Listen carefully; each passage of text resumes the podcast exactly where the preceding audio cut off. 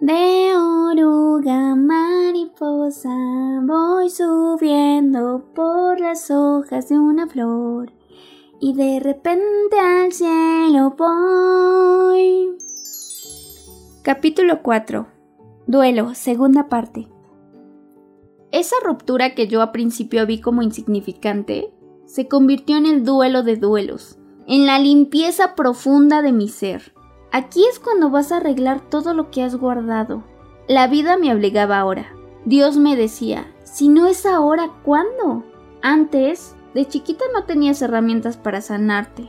Caminaba rota y te ocupabas de tus heridas en el camino, pero adivina qué. Ahora ya tienes un botiquín y estás tan rota que ni caminar puedes. Necesitas no solo repararte, es tu momento de reinventarte. Hoy puedes ponerte piezas diferentes, ser quien quieras ser. Hoy tú misma te puedes ayudar. Traté de avanzar, pero por más que quería no podía. Mis intentos de avance eran en vano.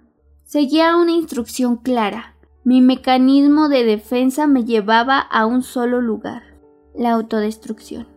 Mis intentos por sentirme bien eran superficiales. Luchaba por avanzar y con cada intento solo desgarraba partes de mí. Maldita sea, no quiero esto. No, por favor. La negación llegó primero. ¿Esto es irreal?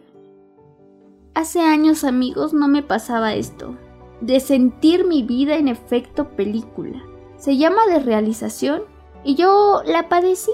La padecí de infancia. Tenía depresión y lo supe de adolescente.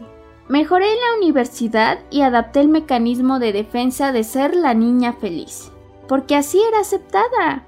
Así todos me querían, de colores, radiante. Flor era alguien. Nadie quiere a la gente triste, me decía de manera inconsciente. Por eso pensaba que estar en este estado de melancolía y dolor alejaría a todos, y yo estaría sola, y por ende eso era peligro, y por ende eso me asustaba. Despertaba a medianoche y más veces por la madrugada, sintiendo que todo era un sueño. Sentía apatía por mi entorno y desconocimiento de mi cuerpo y mi ser. Verme al espejo y no reconocerme como yo se estaba volviendo habitual y eso me asustaba. En ese momento yo sabía que eran indicios de algo no muy grato y sumaba a mi ansiedad que para ese entonces ignoraba. Sentía que me volvía loca no podía más. No podía, por más que quería aceptar tal dolor, era tanto lo que sentía que generó momentos de amnesia. No les miento, desde esos meses empecé a tener mala memoria. Se me olvidaban las cosas y podríamos pensar que no es grave hasta que te cobra factura. Imaginen que había pasado un mes de la ruptura y yo en mi etapa de negación olvidé que yo ya no tenía novio. Un día me desperté zombificada, como siempre. Trabajé normal y como por eso de las 2 de la tarde me entró el pensamiento. Mi novio no me ha escrito. ¿Quién se cree? ¿Ya no me ama o qué? Abrí mi aplicación de WhatsApp, lista para reclamar, y ¡pum! Cachetada de realidad. ¿Qué carajos? Yo ya no tengo novio. Yo ya terminé. Yo He estado llorando durante este mes. ¿Qué carajos pasó? ¿Por qué olvidé? ¿Por qué olvidé esto? Y pum, ataque de ansiedad. Lloradera infinita de ese día. Amigos, yo olvidé eso. Olvidé un mes completo de dolor.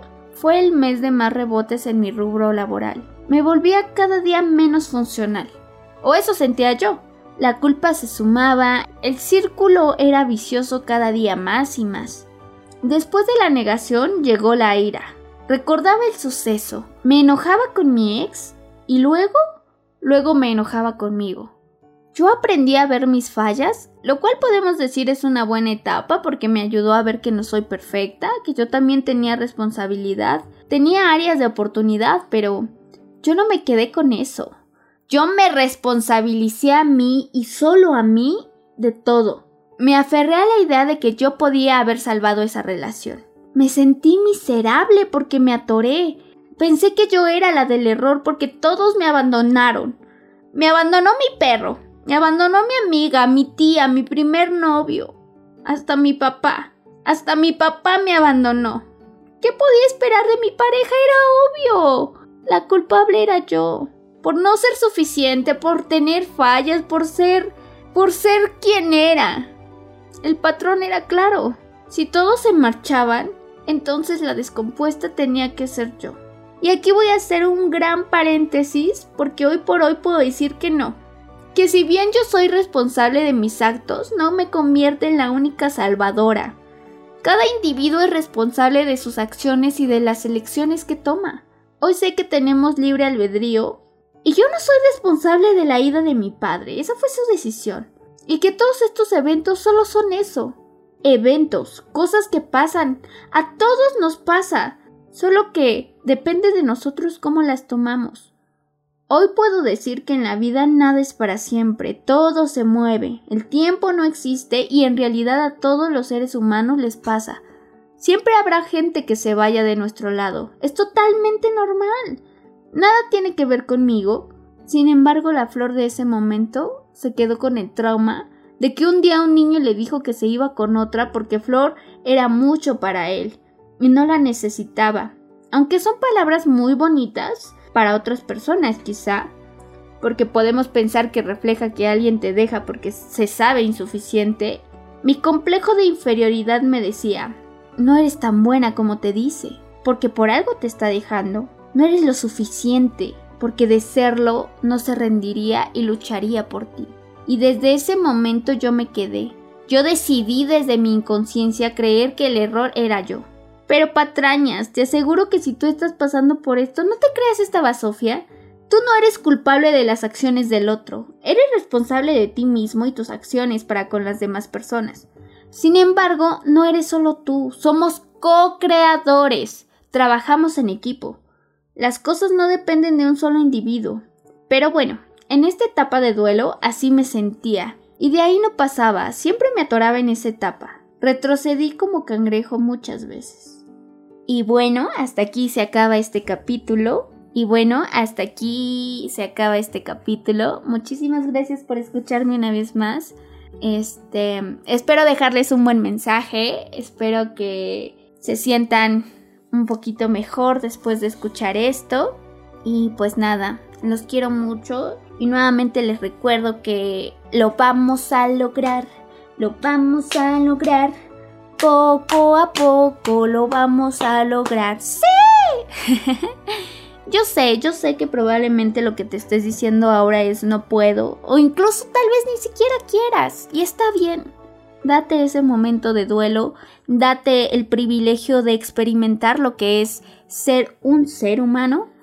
Y pues nada. Eh, comparte esto si te gustó.